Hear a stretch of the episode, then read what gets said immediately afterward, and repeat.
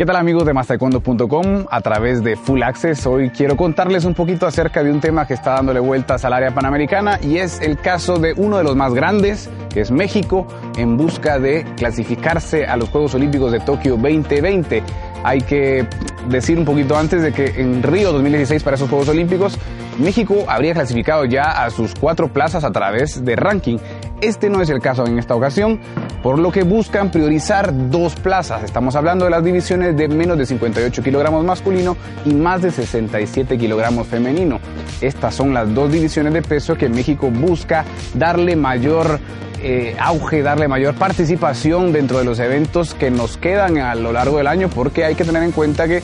tienen que estar dentro de los primeros seis lugares del ranking para poderse clasificar de manera directa. Luego piensan eh,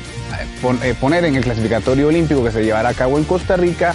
a dos de, otras, de las otras divisiones para apostar por los otros dos cupos a través de esta vía, siendo las divisiones de menos de 49 kilogramos femenino y también